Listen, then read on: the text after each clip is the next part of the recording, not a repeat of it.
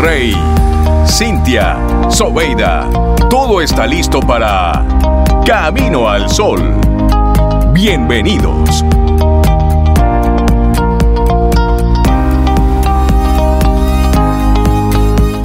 Hola Camino al Sol oyente, bienvenido, bienvenida a una edición más de Camino al Sol, un programa que hacemos con mucho amor y entusiasmo para tu desarrollo. Recuerda, estamos abiertos a preguntas, sugerencias y otros comentarios. Escríbenos a través de hola arroba caminoalsol.do.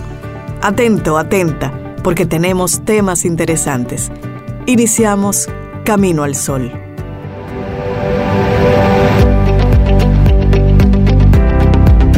Y decía Sir Francis Bacon, la amistad duplica las alegrías y divide las angustias por la mitad.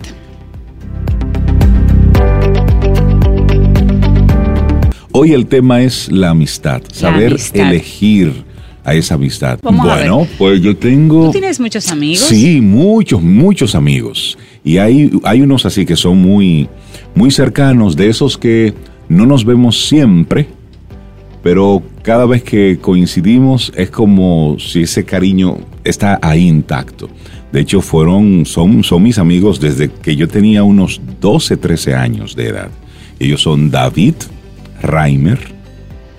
Debe ser familia de Rocío Reimer, porque es un apellido un, poco común. Exactamente.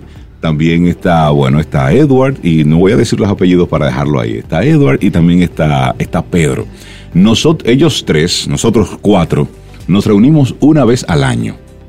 Y durante todo el año ni siquiera nos llamamos, a menos que no haya una situación. Una necesidad, una situación, Pero nos vemos una vez al año y nos ponemos al día, nos actualizamos, por ese cariño y está es un día que está bloqueado en la agenda de los cuatro, porque sin llamarse, ya ellos saben que el día tal ellos se reúnen, solamente verifican a qué hora y dónde es este año.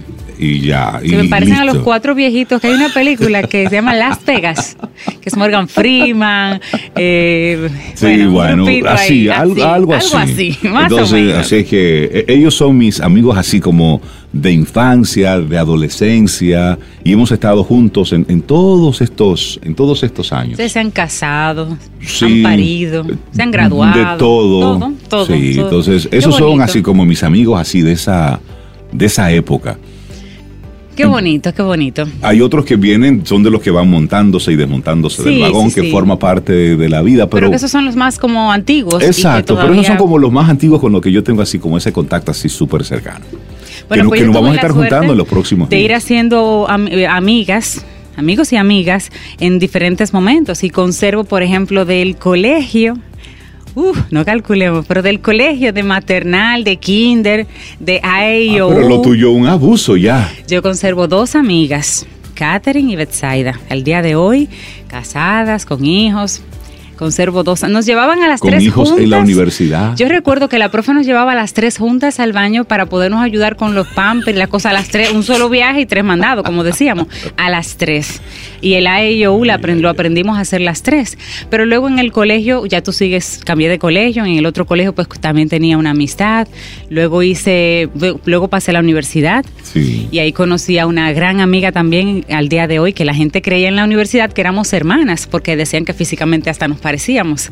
Y todavía conservamos esa amistad. Ella es Elisa todas, todas oyen el programa, así que ellas todas tienen que saber que ya las estamos mencionando. Y bueno, luego en el trabajo, siempre he pensado que el trabajo es un lugar a donde vas a dar lo mejor de ti. Y encontrar una amistad ahí es un plus, es como un regalo pues yo tuve ese regalo y gracias a Dios ahí tengo a tres personas, tres amigas con quien también sigo en contacto. Wiwi, que siempre está por ahí, Licit, y Giselle, que aunque vive en Brasil. pero siempre está conectada con nosotros cuando viene al país. Entonces, un buen día, de esos días de las que la agenda no te permite como que quiero ver a fulana, pero también quiero juntar con Sultana. Y déjame, yo voy a arreglar esto. Y organicé una comida en mi casa y las invité a todas.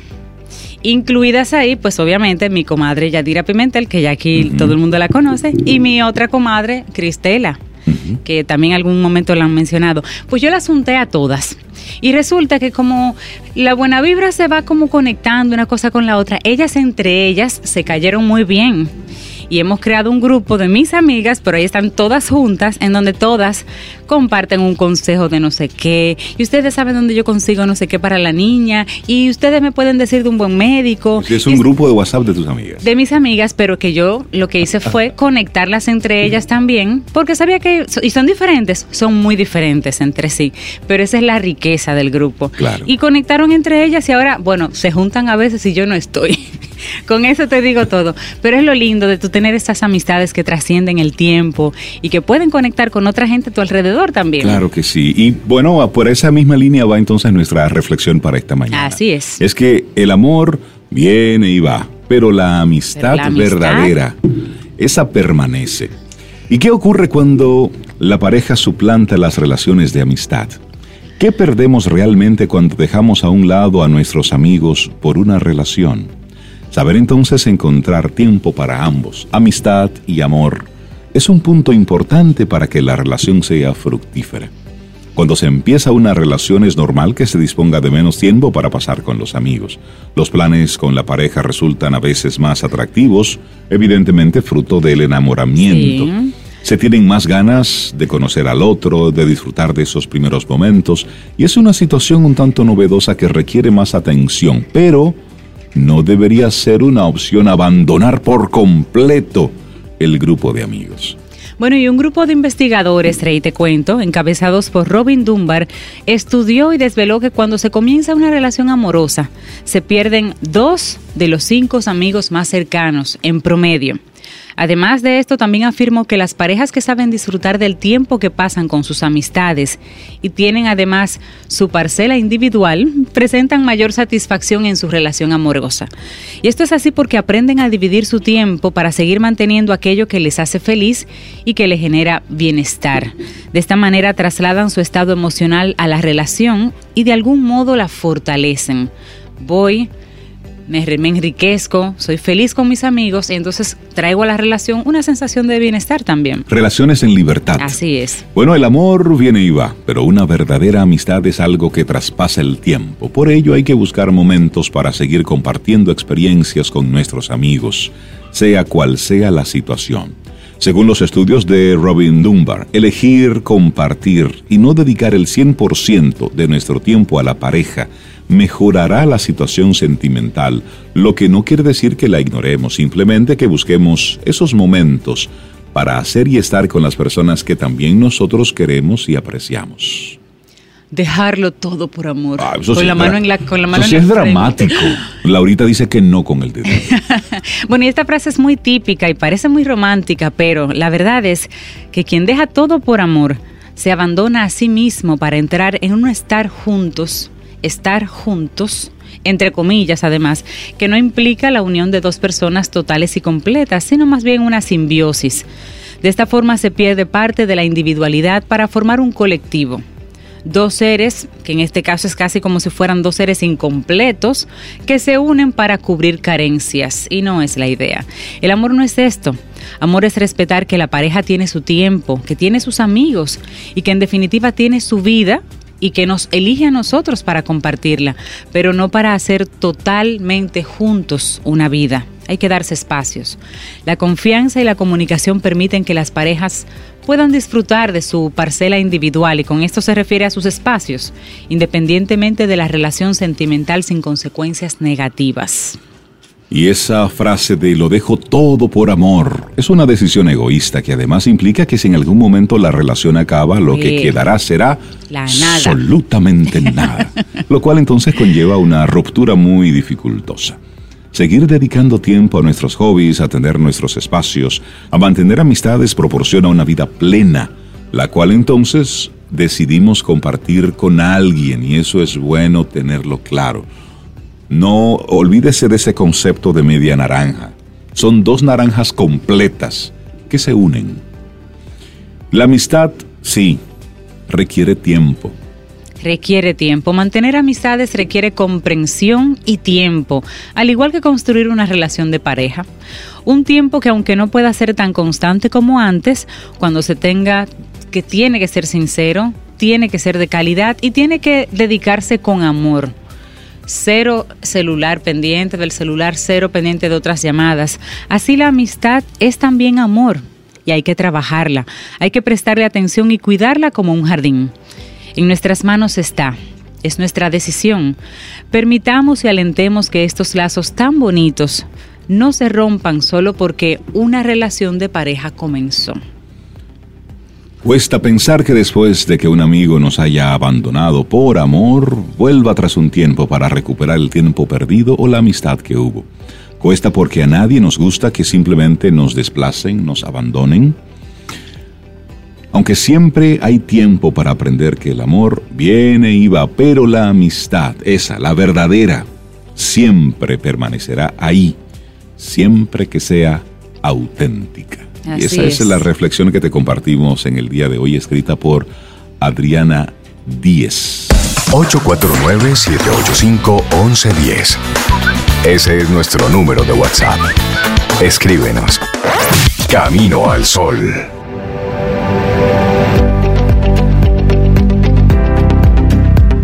Un verdadero amigo es quien te toma de la mano y te toca el corazón. Una frase de Gabriel García Márquez. Uno que disfrutó mucho ese tema fue Néstor Esteves. Néstor Esteves, buenos días, bienvenido a Camino al Sol. Debiéramos hacer una confesión colectiva, pero buenos días. Y un ¿Cómo va enero, Néstor? Y un extraordinario abrazo para ustedes. A eso he venido a que repasemos cómo va enero. ¿Cómo va enero? ¿Y por qué preguntarse cómo va enero? Bueno, pues sabes, Néstor, que estamos hablando también de los amigos en el día de hoy. Sí. De enero, de los inicios y de los amigos. Ya he escuchado ciertas confesiones. Tus amigos más viejitos, vamos a cambiar la pregunta. sus amigos más antiguos, de, qué época datan? ¿De qué época datan? Oh, pero eso es un gancho lo que ustedes me están poniendo. No tienes que decir años. Tú, dices del colegio, de, del maternal. ah, bueno, es que hay una dama hace un ratito que, que, intervino y ya como que develaba algunas cosas que las damas suelen guardar para otro lado. No, los tiempos han cambiado, ya la edad es mental. Pero tengo la fortuna de contar con excelentes amigos de, de hace mucho tiempo de hace mucho tiempo. De la primaria puedo decir que, que llamarle como amigos, así. O sea, hay un vínculo, sí, nos queremos. pero, amigos, amigos, amigos, así. Eh, la pasamos como, bien. Como tu hermano, que casi, pero casi amigos, amigos vienen del bachillerato realmente. Del bachillerato. Sí, sí. Esa época de adolescencia. Mi, sobre todo mi bachillerato fue muy, digamos, singular porque no fue un bachillerato común, era un bachillerato, número uno, bachillerato técnico, y número dos, muchos de los compañeros de estudios vivíamos en el mismo lugar. Entonces, por lo tanto, la, eso crea, interacción, eso crea un nexo muy especial, un, un, nexo de real hermandad, eh, porque uno termina conociéndose completamente, completamente. Y cuando uno puede conocerse completamente y aún así se sigue queriendo, eso se llama que hay un Si tú conoces mis defectos y todavía aún así me quieres. Eso es amistad. porque, porque realmente esa es la verdadera amistad. Cierto. Sí, sí. Yo te amo a pesar de ti. Exactamente. Bueno, vi una película que una persona le dice a otra, hablando de su pareja, yo, yo sé que fulana me, me ama. ¿Y por qué lo sabes? Y él dice, porque conoce lo peor de mí. Y aún así. Y aún así me ama. Y aún así Eso es una frase que sale en Meet Joe Black. En la película de Joe Black. ¿Conoce a Joe Black? Es grandioso y, y, cuán y, cuán aleccionador resulta porque eso es lo que da sentido a la vida. en la medida que podemos vernos reflejados en alguien y ese alguien, y si ocurre la dicha de que ese alguien también eh, sienta lo, propio, es decir, debe ser reflejado así, y mantengamos ese nexo a pesar de diferencias, eso es grandioso, eso nos humaniza, eso nos engrandece, por supuesto. ¿Y cómo va enero? ¿Cómo va enero? es una pregunta que, que cabe. ¿Y por qué cabe? Hay varias razones. Número uno, venimos, vivimos en un país muy poco acostumbrado a planificar. Sí, vivimos en un país en donde improvisar es la regla. Donde el plan es que no hay plan. El plan es que no haya plan, realmente. Es decir, la improvisación es la norma. Sí, y el plan se está armando ahí, en lo, en lo, en lo inmediato, es como se está hablando. Es como si fuera una, una permanente emergencia. Tan así es nuestro país que fíjense cómo ahora reciente se armaba y era un tema como de discusión, pero de discusión como si se estuviera eh, planteando acá el futuro de la nación.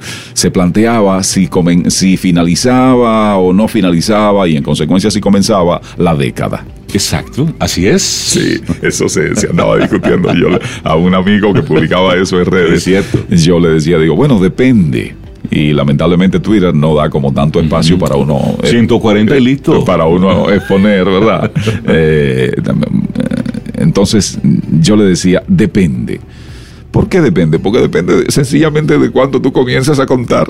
Y ya, tan sencillo como eso. Es decir, para quien nació el, el 15 de enero del 2010, mañana comienza una década.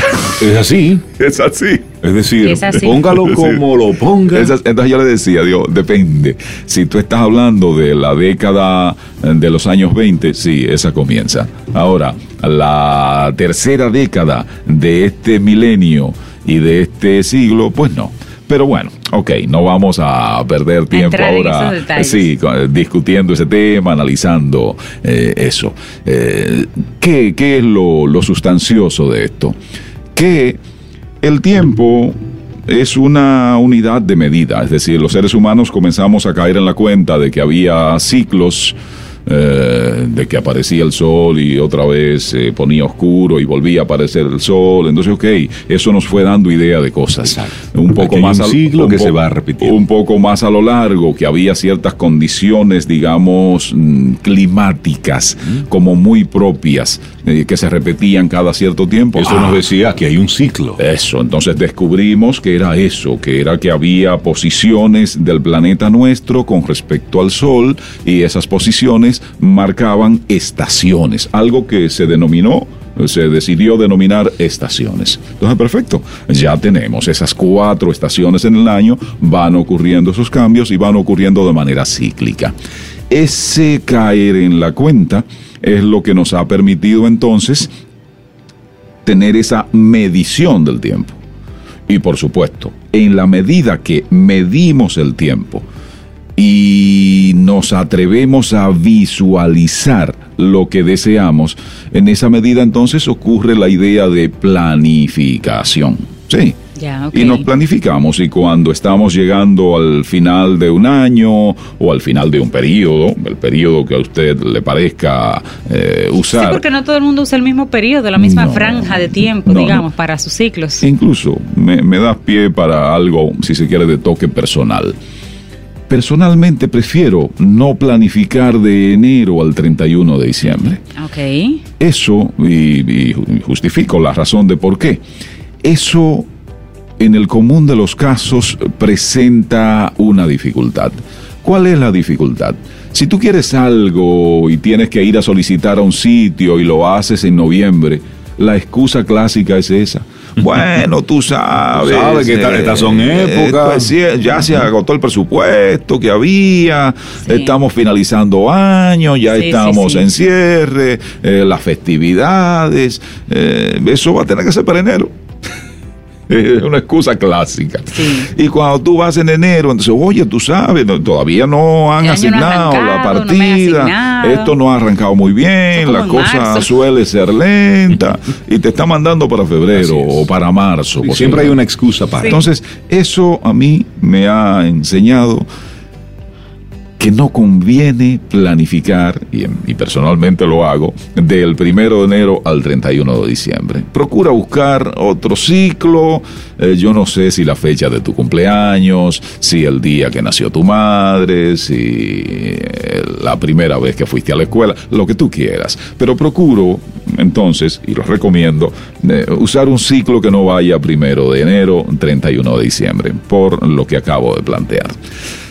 ¿Qué ocurre? que si tú planificas de otro modo te podrás encontrar así un poco como atravesado eh, con respecto a cómo van contando los demás. Ahora, si tú tienes plena conciencia de ello y si en tu planificación lo tomaste en cuenta, pues no importa que vayas atravesado porque sencillamente tú lo planificaste. ¿Qué es planificar?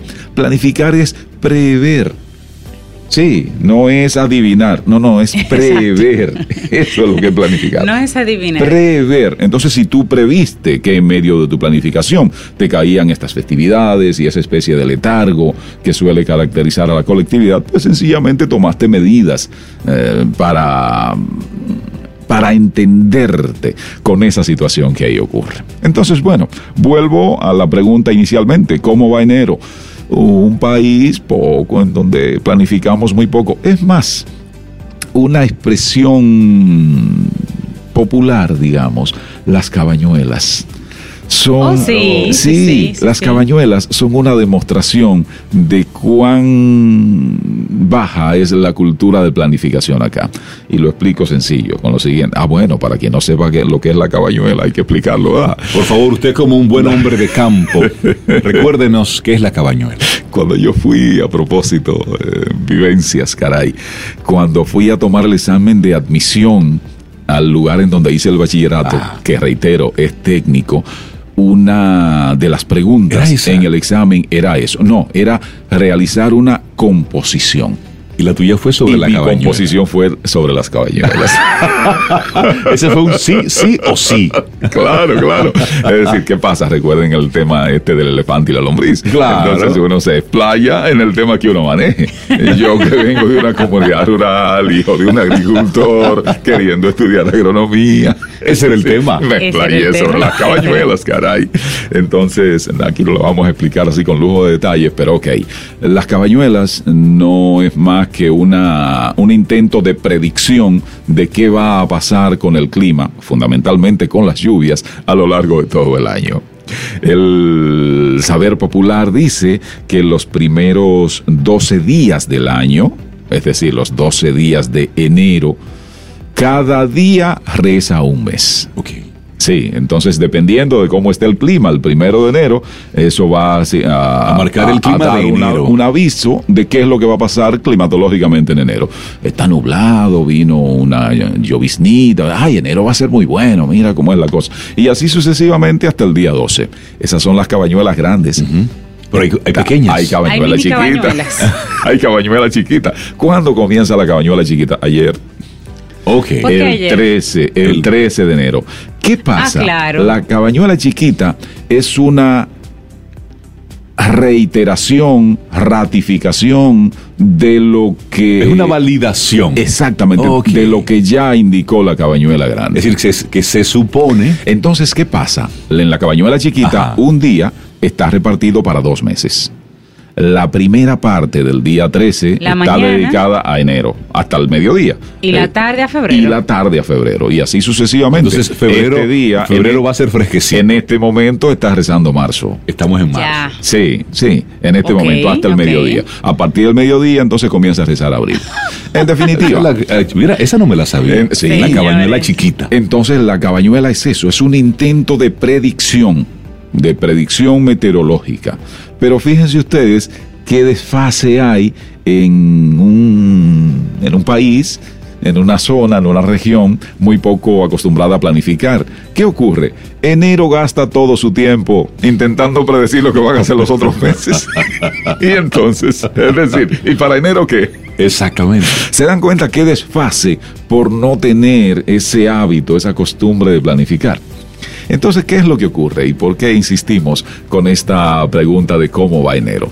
Porque si tú eres del, de quienes eh, planifican eh, del primero de enero al 31 de diciembre, lo que planifiquemos, en este caso para este 2020, se supone que hay que desglosarlo en esos periodos más reducidos, en esos periodos más pequeños.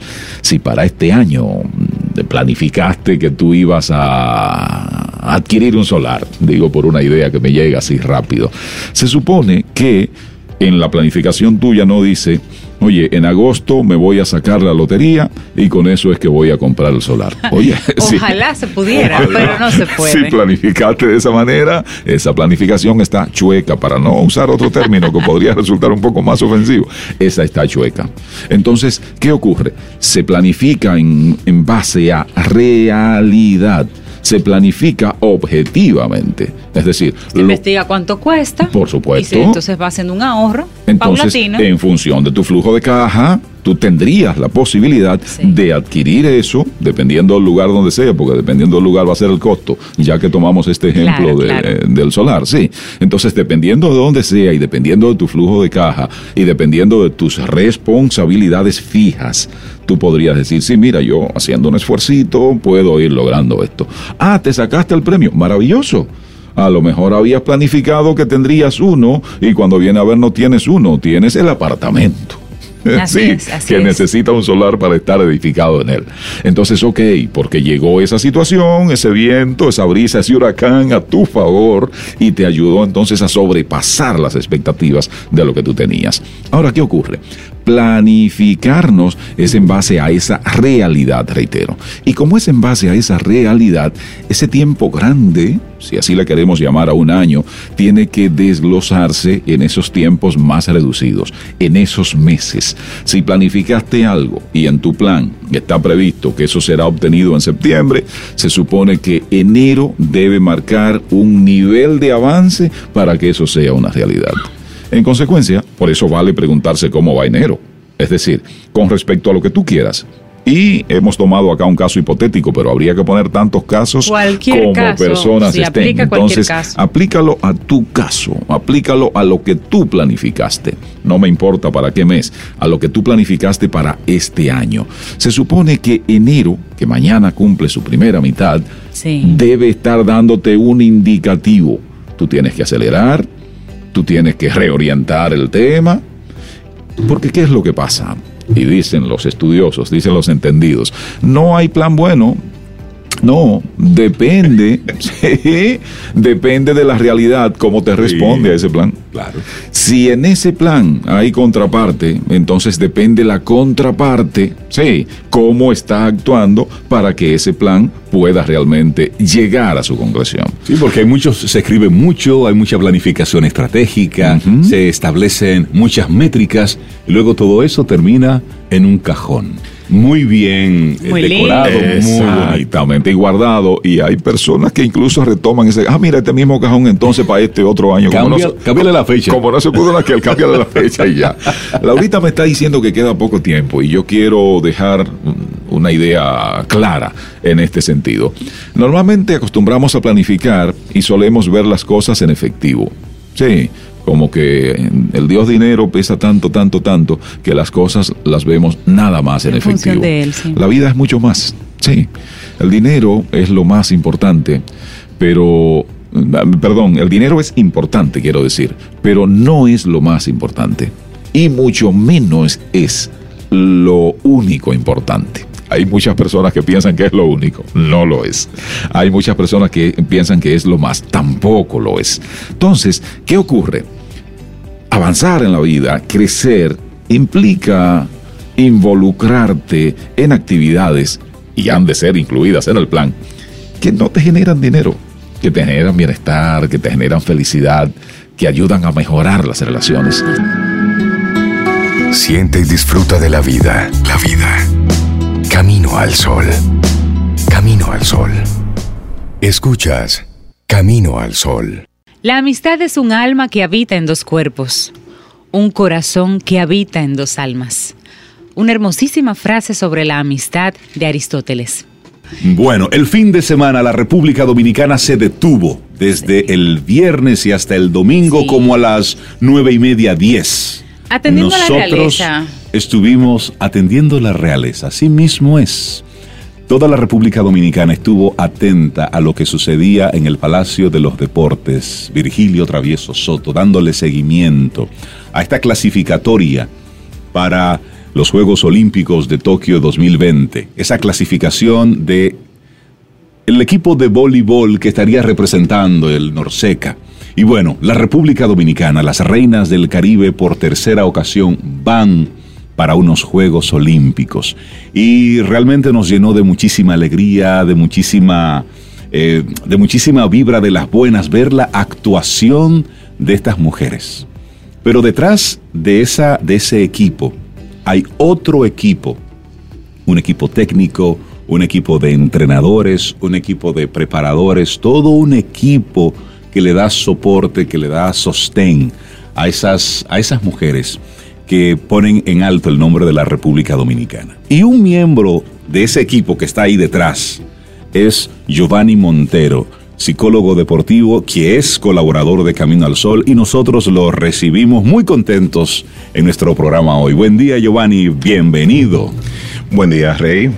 Buen día, Cintia. Gracias, gracias por el espacio. Bienvenido a ti, Giovanni. Y ahora con este tema espectacular. ¿Descansado todavía, ya? Todavía, me, falta como una semana todavía. y es que Giovanni trabaja muy de cerca con las reinas del Caribe. Esta conversación va a ser doblemente provechosa porque veremos esos aspectos técnicos y conoceremos un poquito de, la, de las chicas y esta preparación, sobre todo la preparación psicológica para afrontar un desafío como, como este pasado fin de semana y ahora lo que viene. Lo que viene, Giovanni. Buenos días. Buenos días, buenos días. Eh, el compromiso, el compromiso compromiso es, grande. Eh, un clasificatorio a unas Olimpiadas implica muchísimo, muchísimo más trabajo del que se ha hecho. Así que, pero estamos listos. ¿Qué lleva poner a un equipo de un país? Cualquiera. Cualquiera, a esa posición. Lo primero es tiempo. Eh, esto de la preparación psicológica no es una semana que comienza el torneo el próximo fin de semana y tenemos que trabajar y tenemos que tener a los jugadores, a los atletas listos. No, para nada, es tiempo.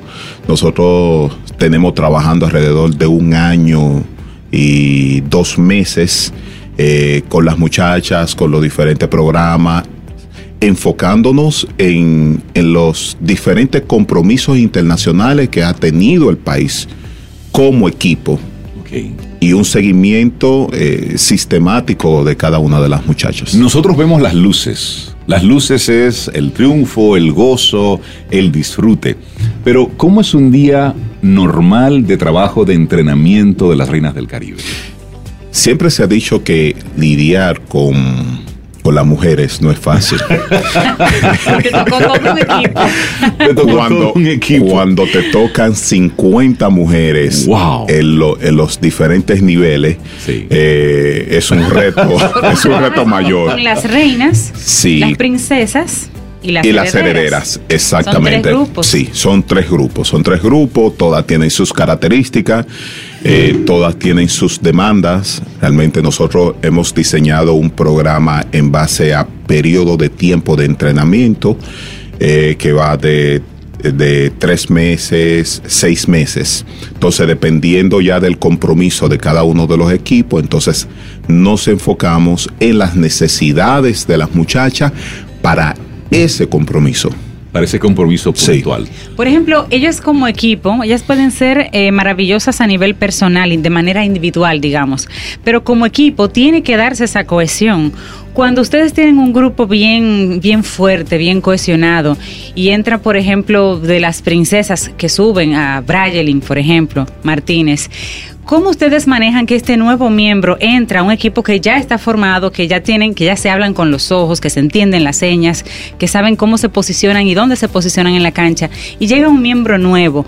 ¿Cómo se maneja ese miembro nuevo, aunque haya estado presente en el, como grupo, digamos, en otra selección, en, las princesas este caso, pero cuando llega a las reinas, ¿cómo las recibe el resto? ¿Cómo, cómo se trabaja ese recibimiento? Una de, de las características de, sí, de nuestras muchachas es que durante todo el año tienen una interacción, ya sea de manera directa o indirecta. Todas se conocen. Ah, eh, realmente eh, la, fama y el nivel que han alcanzado nuestras reinas eh, no le ha permitido que que esas ínfulas de, estrellas se le vaya a la cabeza, sino simplemente ellas se mantienen, se mantienen aterrizadas y son sumamente receptivas con la que suben. Es un, es un periodo de ejecución normal, así como subió Brayelin, como subió Gina, como subió la misma Priscila. Eh, otras jugadoras están subiendo. Eh, Ese relevo natural. Es un relevo natural y realmente la interacción y los procesos de entrenamiento, por ejemplo, ahora que se va, eh, la mitad de las muchachas se van a, reforzar a diferentes países, entonces la que quedan aquí vienen en ese proceso de entrenamiento, a ese le suman la que van subiendo para que ese, eh, la adaptación sea un proceso mucho más fácil. Una cosa es el entrenamiento físico pero me gustaría conocer ese entrenamiento psicológico. ¿Qué tipo de temas, qué tipo de cosas van, van de la mano? de la parte física. Sí. Lo primero que nosotros hacemos es eh, realizar un perfil psicodeportivo de cada una de las muchachas. Aquí eh, se determinan fortalezas, debilidades, ¿verdad? Y se establecen los elementos psicológicos que tienen que trabajar, desarrollar. Eh, todo el programa está basado en hacer eh, una vez a la semana eh, trabajo en grupo, trabajo en grupo con todo el equipo, pero también se da seguimiento individualizado durante toda la semana a cada una de las muchachas. Eh, por eso, como psicólogo deportivo, en todos los entrenamientos de las muchachas yo estoy. Para ver comportamiento, para ver situaciones de desempeño, para ver situaciones de frustración, cómo manejan las frustraciones y luego ya de manera individual trabajar con ellas. Eso nos ha dado bastantes resultados. Ellas son todas eh, damas, muchas de ellas tienen hijos, tienen situaciones familiares, tienen momentos que la mujer se transforma, tienen sus periodos. Y en esos momentos también la mujer cambia psicológicamente, físicamente, anímicamente, la distancia cuando les toca viajar. ¿Cómo se maneja todo eso para que cuando lleguen esos momentos que son parte de la vida, puedan sobreponerse y puedan dar un, digamos, un desempeño esperado, independientemente de la situación personal que tengan? Eh, como herramienta psicológica se maneja mucho el hecho de, del enfoque del establecimiento de meta y ese es el, elemento más importante que nosotros tenemos. Vamos a establecer, hoy toca el clasificatorio para los Juegos de Tokio, entonces nosotros nos olvidamos de los asuntos familiares que siempre están ahí como, como ente biopsicosociales. Claro. Todo le afecta. Somos un ente. Incluso eh, una de las cosas que, que vimos es que todos los atletas, cuando tienen éxito, tienen detractores y hay personas que, son, eh, que tienen esa malintención de opinar en lo que no saben, simplemente para crear ruido o para hacer un daño. O desenfocar. O desenfocar. Entonces nosotros nos enfocamos mucho en el hecho de vamos a establecer una meta, qué es lo que queremos, qué necesitamos para llegar a esa meta y trabajamos mucho esa parte. Cohesión de equipo, establecimiento de meta. El manejo de las emociones cuando veíamos eh, ese equipo celebrar el triunfo, eran muchas lágrimas. Hasta Marte estaba llorando. Sí. Ahí lloró todo el mundo. Ahí lloró todo el mundo, pero se llora cuando se gana, pero también cuando se pierde. Veíamos algunas jugadoras de Puerto Rico llorar. Entonces, ¿cómo se maneja la, esa parte emotiva desde el punto de vista de la psicología deportiva? Los triunfos duran 20 minutos, la celebración de un triunfo dura 20 minutos. Un fracaso en un partido dura tres semanas. entonces, esa, derrota, ese peso sobre los hombros. A partir de esos elementos, entonces nosotros trabajamos cómo reponernos a las derrotas. Eh, y, es una de las cosas que nosotros trabajamos mucho con, eh, con las muchachas. Eh, todas y cada una de ellas han saboreado la derrota, así como, como los triunfos. Entonces, lidiar con esos elementos eh, de manera psicológica, ver qué implica esa sensación que se experimenta ante una derrota y sobre todo en un juego importante, ahí es donde nosotros nos enfocamos para trabajar esos elementos, prepararlo hacerlo, cómo actuar. Eh, por supuesto, son emociones, las emociones no se controlan, simplemente salen a flote. Eh, por eso que en los entrenamientos psicológicos siempre nos enfocamos, no en el triunfo. Okay. Incluso eh, yo no no le hago hincapié en ganar. Para mí ganar no es importante. Nosotros nos enfocamos en el desempeño. El desempeño. El desempeño te va a permitir y va a elevar las posibilidades de obtener un triunfo en un partido. el, desempeño, el buen desempeño tiene como resultado ganar. Claro. Por tanto, vamos a enfocarnos en el buen desempeño. Ganar es una expectativa. Ya. Okay. Entonces las expectativas no son buenas no son buenas. Las expectativas son naturales de, todos nosotros, pero no son buenas. Porque cuando tú tienes muchas expectativas es porque tienes deseo de que algo pase, pero no necesariamente tú te preparas para que eso pase. Y cuando estamos viendo eh, en competencias así, que son de equipos, Tú sabes que en cada dominicano hay todo un analista deportivo. Entonces, en el juego del viernes vimos a un grupo, a las reinas que iniciaron ganando el primer set, después el segundo set, y luego en el tercero, como que, como que, y ya yo estoy haciendo ahí un juicio, tomaron confianza y ahí el, otro equipo pues ganó ese set.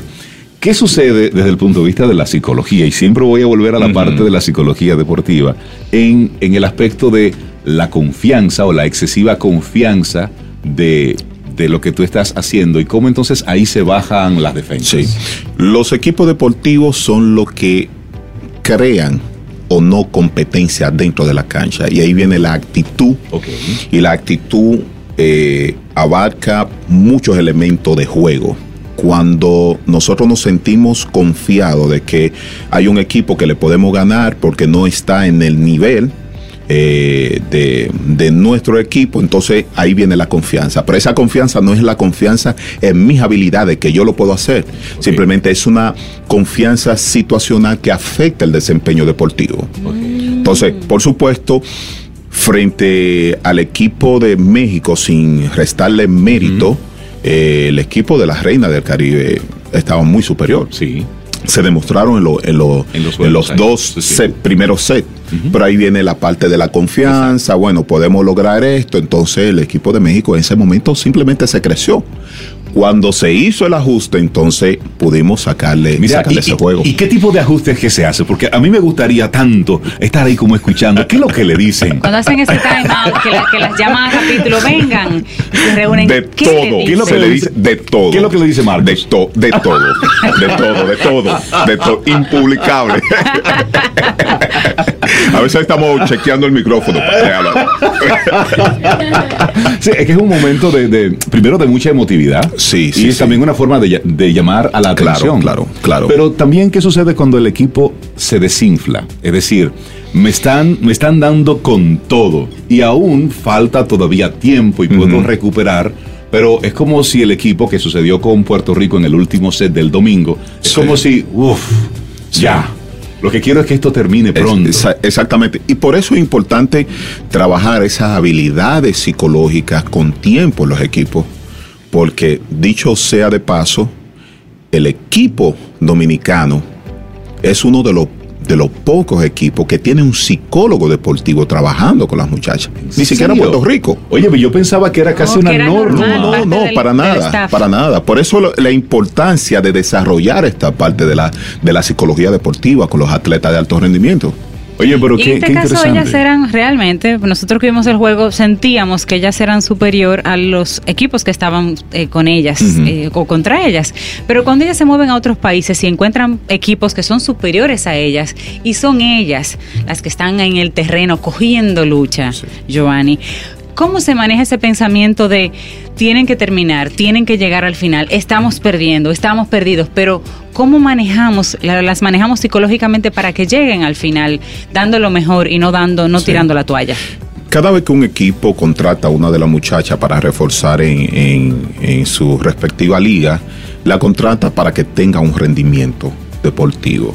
Entonces, Aquí nosotros trabajamos mucho el enfoque de rendimiento deportivo, que era lo, que decía ahorita, sin importar la, la, situación del equipo, si está, si el equipo está perdiendo, si las cosas no están saliendo, si situaciones, ese 10% que no manejan la, jugadora está afectando, entonces es enfocarse en, en, su desempeño deportivo. El desempeño deportivo es que va a permitir que esa interacción y esa dinámica entre las jugadoras, aun cuando no tienen una base o mucho tiempo entrenando, se puedan dar las cosas. Entonces, ¿cuál es mi misión? Yo siempre trabajo con ella la misión. ¿Cuál es tu misión? Tu misión es, en el caso de la acomodadora, poner las bolas para que se hagan los remates. Esa es mi misión. Entonces yo no me puedo desenfocar en que estoy perdiendo, en que estoy, en que no voy a ganar el juego, en que las cosas no están saliendo, o querer hacer yo cosas que no entreno. Entonces nos enfocamos mucho en esa parte todo el mundo tiene una misión, todo el mundo tiene un desempeño dentro de la cancha, entonces ajustese en ese desempeño. Mira, y como seres humanos que somos, Giovanni, cuando un equipo pierde, está la tendencia natural a decir perdimos porque fulano metió la bola, porque fulano no. Ese, ese manejo de, culpa, ese señalamiento en los equipos de trabajo, ¿cómo se maneja? Eh, es difícil, es la parte más difícil de trabajar con, con todos los atletas sin importar deporte o categoría, ese sentimiento de culpa va a depender mucho del tipo de deporte. Por ejemplo, en el tenis, ese sentimiento de culpa es hacia mí por mi culpa, porque no hay quien culpar. No hay un equipo. No hay un equipo.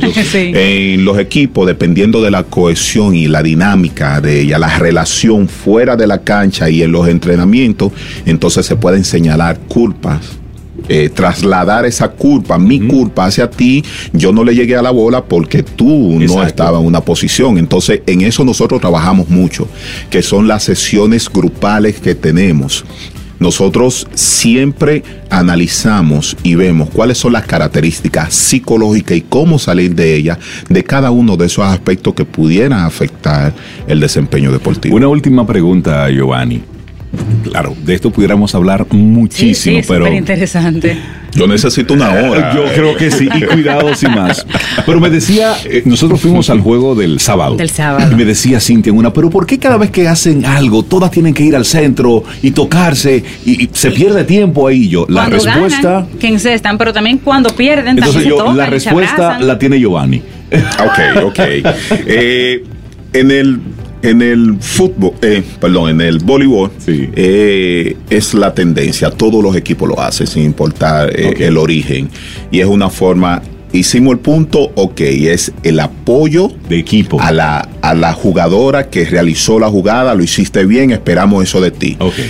No pudimos hacer el punto, se cometió un error, no importa, vamos otra vez a, retomar vamos a enfocarnos. Es como una especie como de, equipo. de reset, de, un reset. Exactamente, exactamente. Eh, por eso se trabaja un punto, un balón a la vez. Un punto, un balón.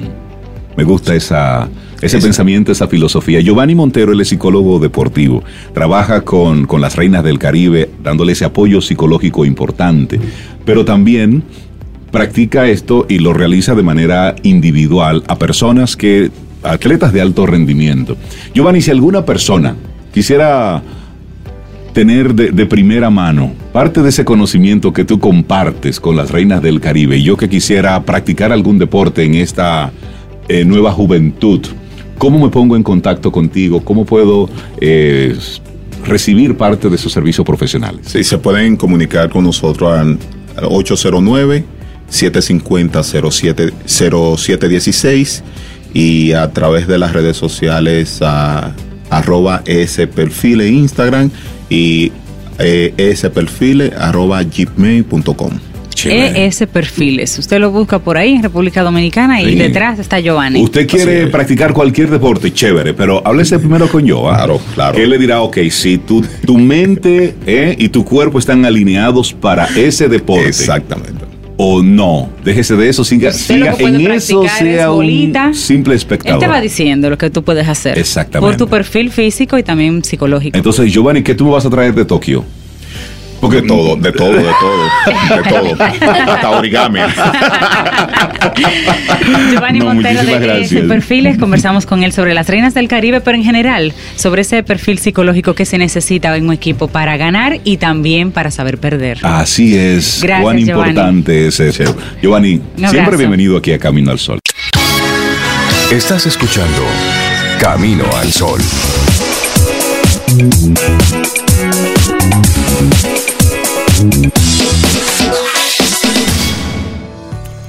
Esperamos que todo este contenido haya sido de tu disfrute y aporte en general. Recuerda nuestras vías para mantenernos en comunicación.